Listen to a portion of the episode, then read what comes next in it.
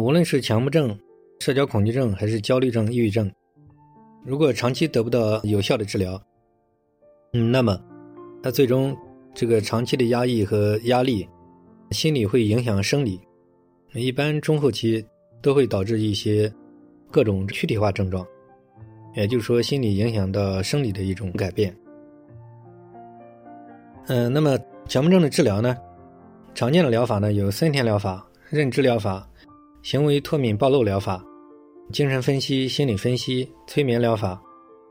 以及这种人本主义疗法，还有这种就是个人成长方面嘛，还有其他的一些几大流派主流这种心理治疗方法。实践证明呢，强迫症比较有效的呢，第一步就是认知治疗，也就是追根溯源，要了解清楚它整个的发生发展的原因。就是修正他这个背后的这种偏差，纠正他对这个强迫症的错误的认识，也就是说叫去病化嘛，就是自我贴标签。最好的方法是让他深刻理解这个什么叫强迫症，什么叫症状，以及这些叫去标签。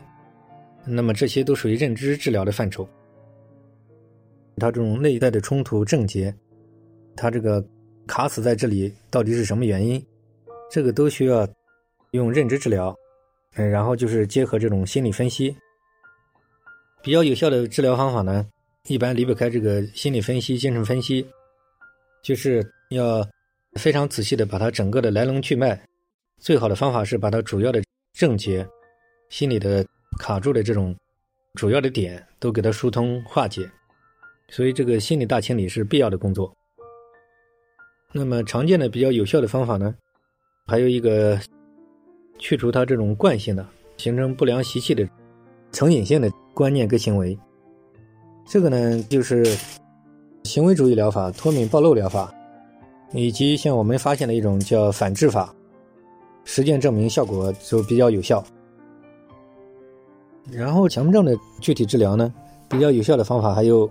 人本主义、个人成长这一块，就如果能够现实的问题能处理好，呃，那么这个方面也会缓解他的焦虑。所以说，再配合前面讲的